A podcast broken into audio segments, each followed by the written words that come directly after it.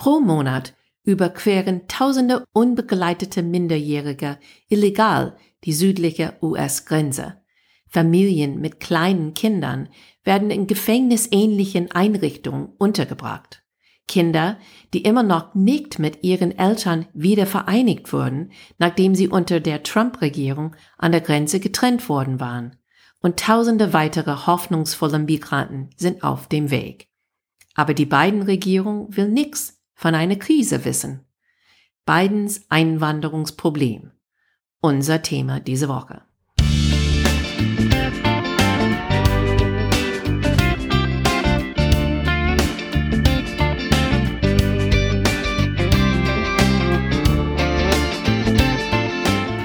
Hey guys, welcome to Amerika übersetzt.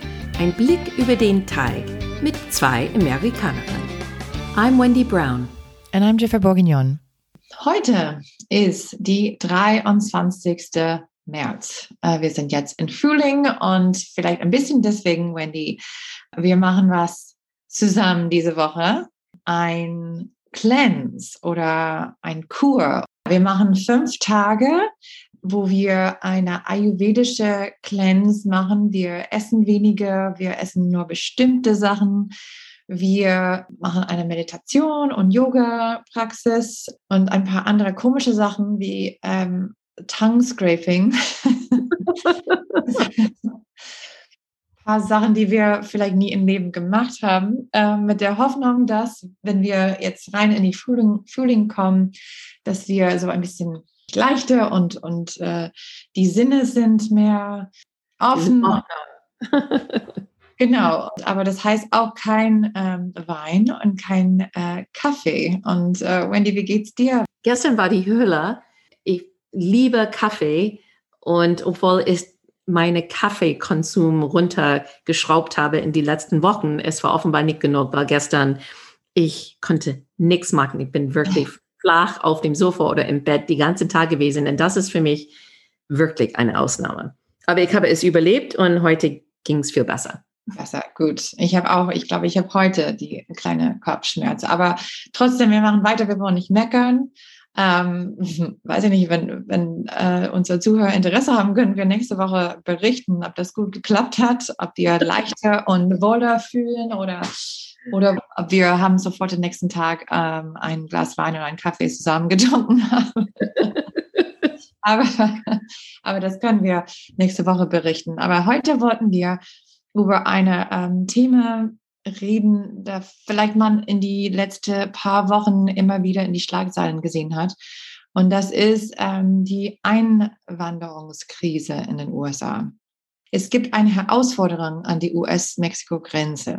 Joe Biden sagt, dass es keine Krise ist. Und das haben wir letzte Woche gesehen, als seine Pressesprecherin Jen Psaki äh, wollte das nicht eine Krise nennen und äh, hat das eine Herausforderung genannt, hat andere Worte, Probleme auch benutzt, aber keine Krise. Und wir werden mehr darüber reden später.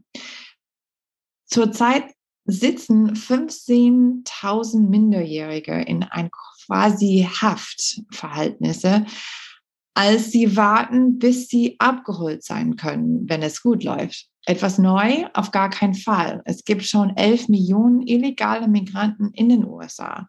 Zwei Drittel sind mehr als zehn Jahre da. Heute wollen wir über die immer wiederkehrende Einwanderungsproblem in den USA reden und ein bisschen was erklären über die Lage und fragen jetzt und über wie das ist, eine illegale Einwanderer zu sein. Fangen wir an mit ähm, unserer widersprüchliche Geschichte in den USA über Einwanderung. Äh, ich bin groß geworden mit das Gefühl, dass wir eine unglaubliche großzügige Nation sind, ähm, eine Nation von Einwanderern. Fast 60 Millionen Menschen, so mehr als ein Fünftel von unserer Gesamtbevölkerung, sind Einwanderer oder Kinder von Einwanderern. Aber Einwanderung war in den USA immer umstritten und das wusste ich nicht. Natürlich, die ersten sind alle gekommen aus wirtschaftlicher Möglichkeiten, politischer und religiöser Freiheit, zu finden. Jemand dann erklärt hat, die sagten, Einwanderer waren amerikanische Geschichte. In den Mittel 19. Jahrhunderts spielten Einwanderer aus Deutschland und Skandinavien eine wichtige Rolle bei der Pionierpush Richtung Kalifornien. So go west, young man, ja? Die Kalifornien, äh, die Deutschen und die Skandinavien waren ein großer Teil von dieses. Die irische Einwanderer arbeiteten als Arbeiter in Städten und waren die Hauptquelle für Arbeit im Bau von Verkehrsnetzen, ähm, darunter Kanäle, Eisenbahnen und Straßen. Und in 1886, dann kam unsere Geschenk aus Frankreich, das Statue of Liberty oder die Freiheitsstatue in New York, the Harbor of New York. Und es begrüßte alle neue Boote von Migranten, die dann angekommen sind. Und unten gibt es ein Gedenktafel, drauf steht, Give me your tired, your poor, your huddled masses. So auf Deutsch, gebt mir eure müden, eure armen, eure gekneteten Massen. Es, es klingt wie ja, ein, eine Einladung, eine, eine sehr warme und, und freundliche Einladung, dass alle willkommen in den USA sind. Und äh, so wollen wir vielleicht das sehen oder das ist vielleicht eine Geschichte, dass die Kinder lernen, vielleicht in die Schulbücher. Aber das war nicht immer so, oder? Nee, gar nicht. Es gibt einen alten Einwanderer-Weisheit, der sagt, Amerika einlädt, aber Amerikaner verweisen. Das Land hat immer gebraucht, und braucht immer wieder Einwanderer, um uns kulturell und intellektuell zu erregen und die Wirtschaft anzuheizen. Aber gleichzeitig fühlen sich die Amerikaner immer bedroht und haben Angst vor Neuankommlingen. Und das hat man immer wieder gesehen. Vor mehr als zwei Jahrhunderten befürchtete Benjamin Franklin, dass so viele deutsche Einwanderer die überwiegend britische Kultur Amerikas überfluten würden. Und die Amis aber jetzt können die Deutschen bedanken, dass sie auch ihr Lager Bier mitgebracht haben. Sonst hatten wir in den USA kein Lager gehabt. Mhm. Es ist 150 Jahre her, als wir die irische Einwanderer als faule Betrunkene verachtet haben, ganz zu schweigen von den Katholiken. Mhm. Überall in den USA haben Leute letzte Woche aber St. Patrick's Day gefeiert. Die sind äh, aus Irland gekommen in eine Zeit, wo die, die äh, Hunger gab. Äh, es gab nichts zu essen. Und so viele dann sind über die Atlantik gekommen und haben ein besseres Leben gesucht, haben ähm, Arbeit gesucht, haben mit der Hoffnung, dass die würden, können ein besseres Leben finden. Und dann sind angekommen, die, die das überlebt haben, weil das so eine furchtbar schwere ähm, ähm, Reise war und ähm, haben gefunden, dass die waren nicht so willkommen. Die Leute hatten Angst, dass die bringen Krankheit mit, dass die ähm, so arm waren und ähm, waren nicht so beliebt. Wenn jemand heißt Murphy und jemand heißt O'Brien, es gibt eine automatische so Bond oder Beziehung zwischen die sehe ich oftmals und das finde ich ähm, hat vielleicht irgendwas zu tun mit wie sie dann ähm, angekommen sind in die Staaten und was sie alle erlebt haben. Ja, wahrscheinlich. Um die Jahrhundertwende gab eine Welle von Neueinwanderern aus Polen, Italien und Russland. Viele davon waren die russischen Juden. Aber in den USA, die haben gesagt, hm, die sind anders. Und die haben gedacht, dass die würden niemals in das amerikanische Leben eingliedern können. Aber wir haben auch die jüdische Kinderträume ähm, zu bedanken, dass wir Batman, Superman und Captain America haben. Das war eine Erfindung ähm, aus jüdischen Kinderideen. Und Italian Americans ähm, haben die kalifornische Weinindustrie angefangen und Bank of America gegründet, unter anderem. Dann war alles ein bisschen zum Stillstand oder fast zum Stillstand ähm, rund um 1921, weil dann gab ein Quotengesetz, um die Anzahl der jährlichen Einwanderer aus jedem Land zu begrenzen. Und die haben das basiert auf die 1910 Volkszählung und dürfte nur drei Prozent von jeder Nationalität pro Jahr im Land kommen. Und in 1924, weil es nicht streng genug war, die haben es verschärft und dann nur zwei Prozent auf Basis von den Volkszählungen von 1890. Und das war die Volkszählung, bevor alle diese große Menge von Einwanderern rangekommen sind. Und das hat eigentlich dann bedeutet, dass gar keine aus Asien und Afrika reingelassen waren und die Anzahl von Ankünften aus Süd- und Osteuropa waren fast auf Null gesenkt. Bis zu 1965. Wann gab eine Änderung von der Einwanderungs- und Nationalitätsgesetz? Und das hat die äh, nationale Herkunftsquoten aufgehoben. Aber auch in 1965, dann stieg diese Welle aus Mexiko Migration an, weil in den USA wir hatten viel mehr Arbeit, als die dort hatten und unsere Wirtschaft war viel besser. Kam auch diese kubanische Migration ähm, unter dem Regime von Castro, ähm, gab die Cuban Revolution. Und die 70er Jahre natürlich wegen Krieg kam die vietnamesische und die kambodische. Und die 80er Jahre die Einwanderung hat einen neuen Höhepunkt erreicht ähm, mit alle die Asylsuchenden aus Nicaragua, El Salvador und Guatemala wegen Bürgerkrieg und Gewalt zu Hause. Reagan war dann, Ronald Reagan war dann eine überraschende, verständnisvolle Präsident in, in 1986. Reagan gab drei Millionen illegale Einwanderer, ähm, die meisten davon waren zehn Jahre lang in den USA, Amnestie. Und ich mhm. glaube, das ist das einzige Mal in unserer Geschichte, wo eine große Gruppe Amnestie gegeben waren. Das ist irgendwas, ähm, das überraschend ist. Ne? So, man denkt an Ronald Reagan als diese, diese Idol ähm, von den Republikanern und ähm, dass er so alles, er, er, hat keinen Fehler gemacht, er war der beste Präsident äh, von der Republikanischen Partei in also die letzte Jahrhundert mindestens. Und dass er diese Position genommen hat mit der Amnestie war also überraschend.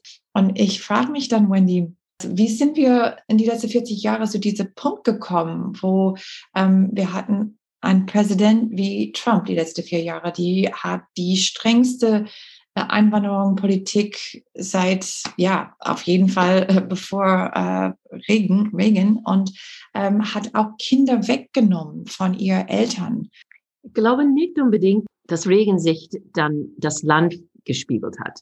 Ich glaube, mhm. dass während dieser Zeit, es gab immer noch sehr viel Ängste und Unsicherheit relativ zu die Einwanderer und dass die Menschen haben immer gedacht, die nehmen unsere Arbeit weg und die kosten uns viel Geld und, und deswegen dann Trump natürlich hat das einfach ausgenutzt. Er hat diese Einwandererproblem, das wirklich über Clinton, Bush und Obama sich erwiesen hat. Aber Trump, der glaube ich, hat das einfach gespürt und hat ausgenutzt in, in seine Politik.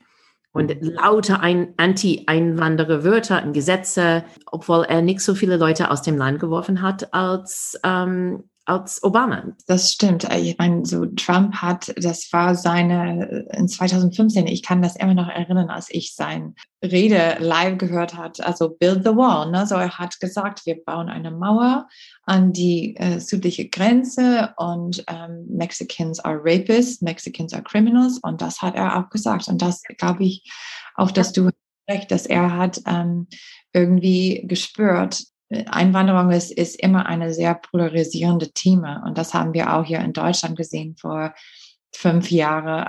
Ja, wie gesagt, das ist eine schwere Situation. Und deswegen auch will Biden nicht die Krise-Wort benutzen, weil er weiß schon, dass es ist ein humanitärische, ein humanitarian Krise ist, aber er will nicht, dass es eine politische Krise wird.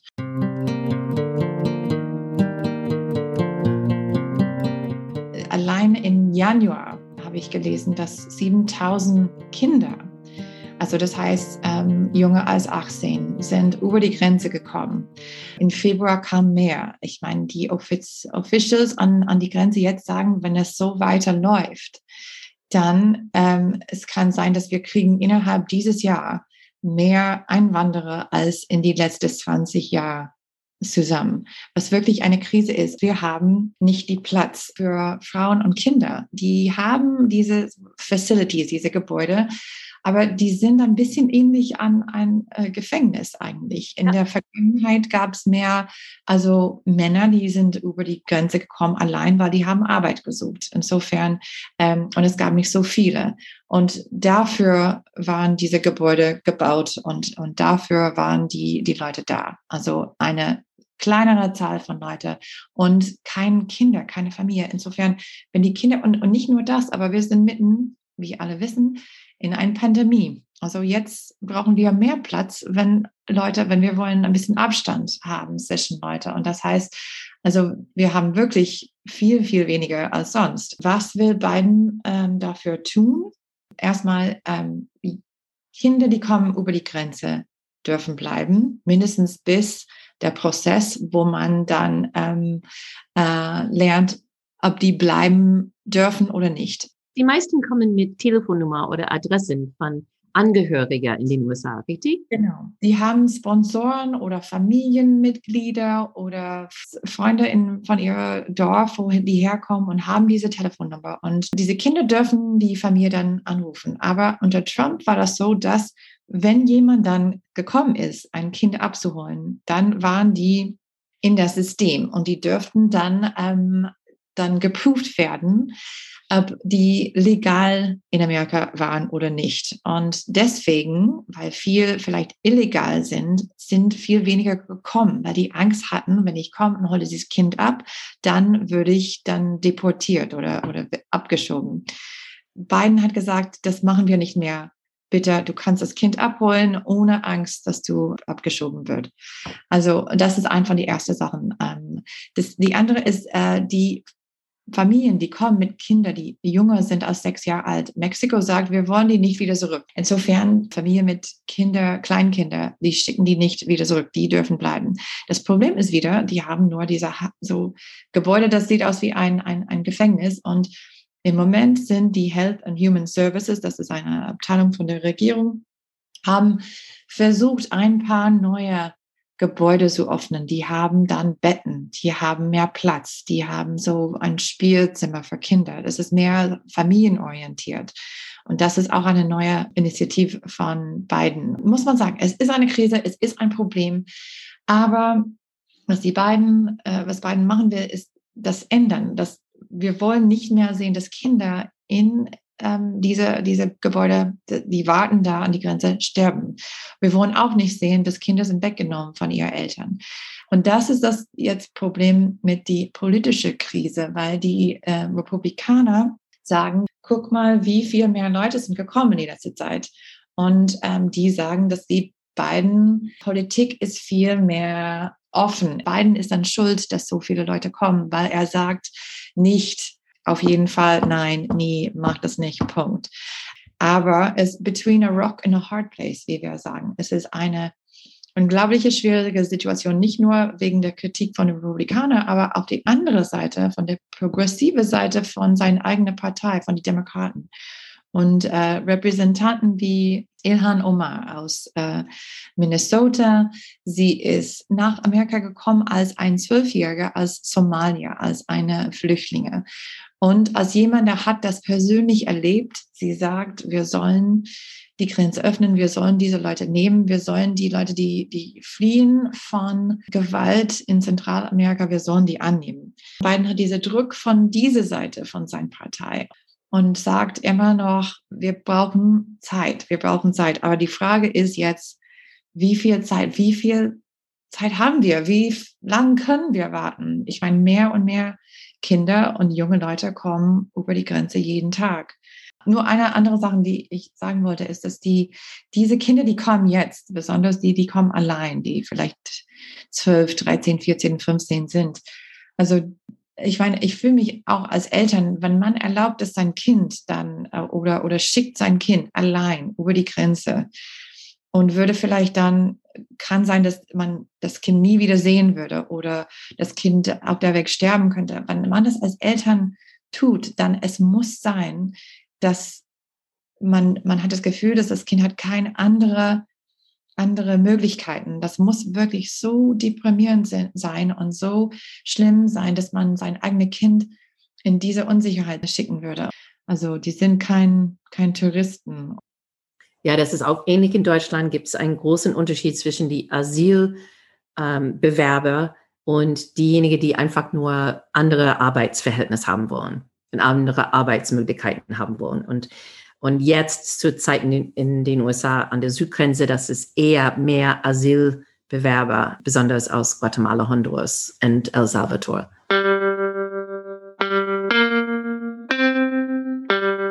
Jeffrey, lassen wir ein bisschen mehr über wer diese Einwanderer sind, sprechen. Ähm, wie ist es dann für illegale Einwanderer in den USA?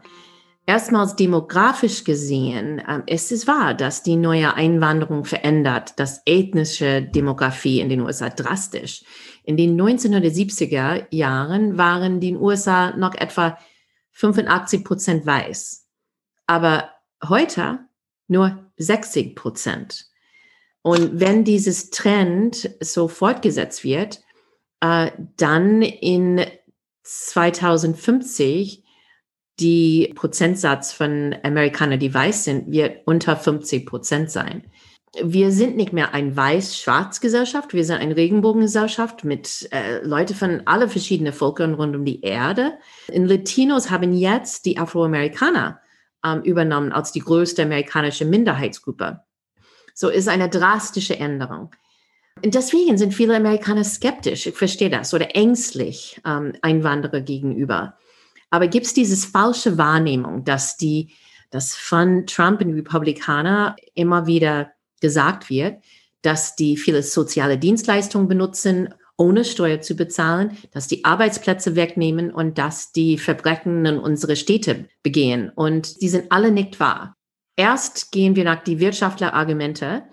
Die Anti-Migration-Gruppen argumentieren, dass die US-Wirtschaft davon profitieren würde, wenn illegale Einwanderer abreisen würden, weil US-Arbeitgeber gezwungen wären, die Löhne zu erhöhen, um amerikanische Arbeitnehmer anzuziehen.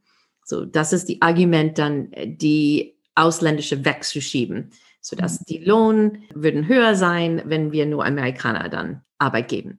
Kritiker davon sagen, dass den Verlust von illegalen Einwanderern würde die US-Wirtschaft zum Stillstand bringen und sagen, dass illegale Arbeiter viele Jobs machen, dass nur wenige gebürtige Amerikaner machen werden. Sie tragen auch mehr zu den Steuereinnahmen bei, als sie sammeln. Es verringert die Anreize amerikanischer Unternehmen für Offshore-Arbeitsplätze und die importieren auch im Ausland produzierte Waren.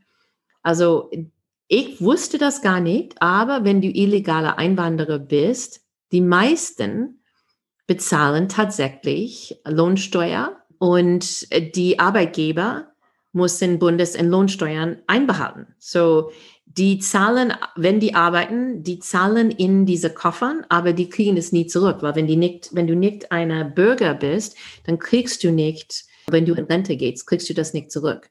Illegale Einwanderer dürfen nicht die normale ähm, öffentliche Dienstleistung benutzen, außer Schulen. Und die, die leben in Angst, dass wenn die das tun würden, dass die Regierung würden sie erkennen und dann sofort rausschicken. Wir kommen zurück zu dieses generale Gefühl, das Menschen in den USA haben. Ich bin groß geworden mit einem Vater und erinnere ich noch, als wir im Auto gefahren sind und, und wir haben Verkehrsschilder in Englisch und Spanisch gesehen. Und mein Vater war wütend darüber. Und er sagte, wenn die hierher kommen, müssen die Englisch lernen. Hast du das auch erlebt?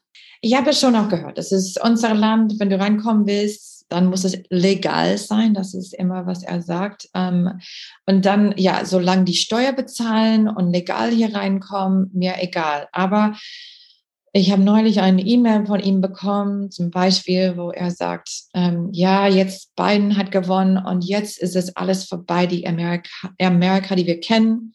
Es wird nicht mehr aussehen wie ein Norman Rockwell Painting.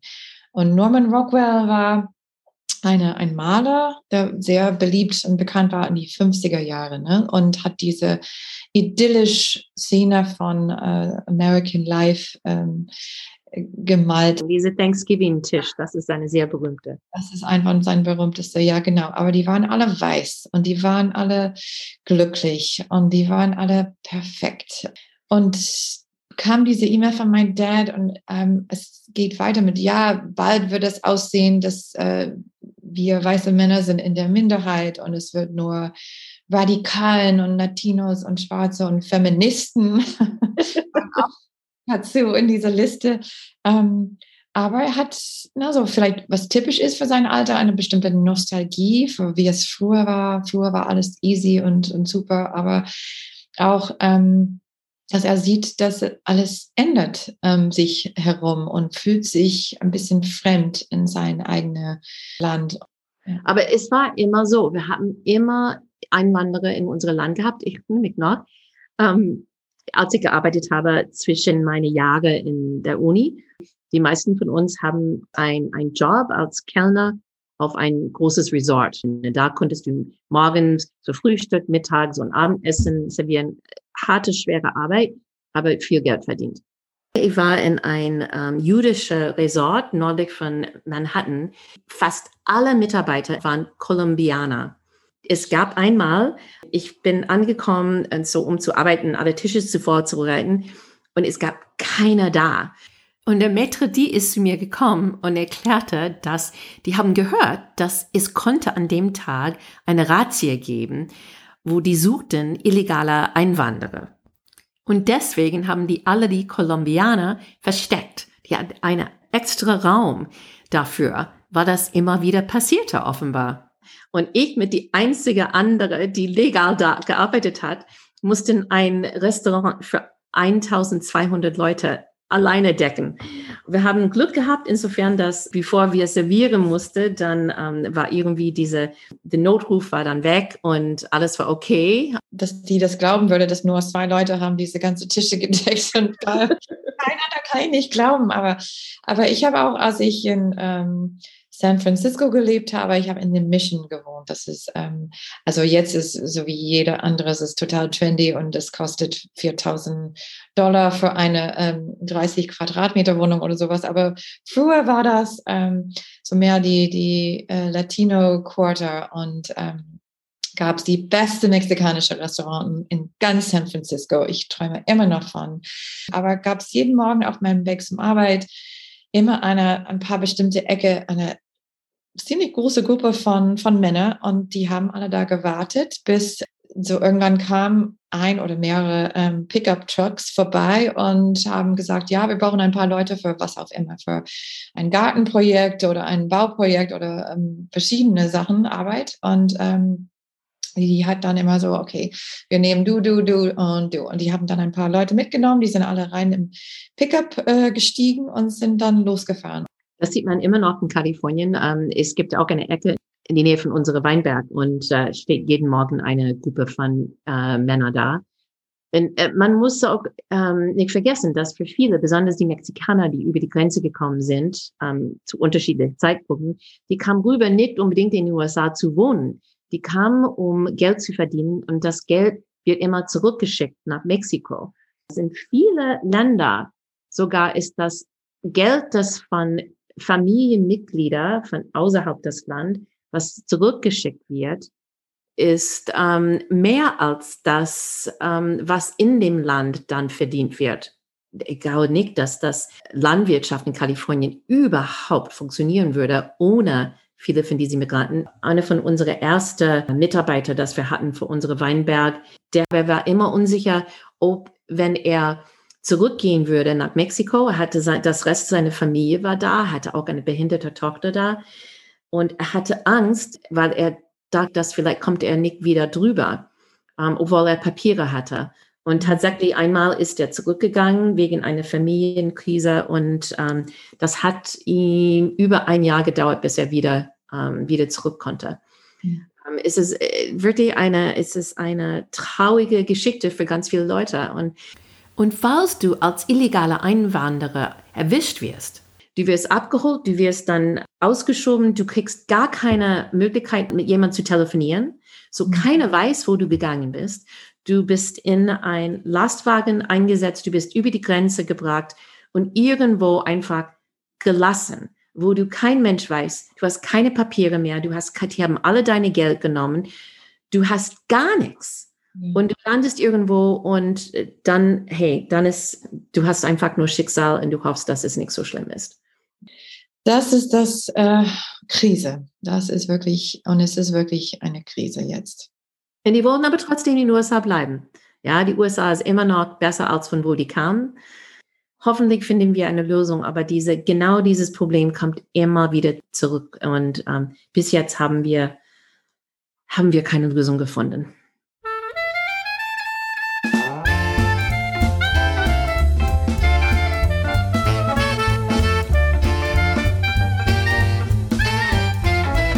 Das war echt so ein Downer, würde man sagen. Nicht so tolle Infos von uns heute, aber vielleicht hast du etwas, das du diese Woche nicht aus dem Kopf kriegen kannst, das nicht mit Immigration zu tun hat.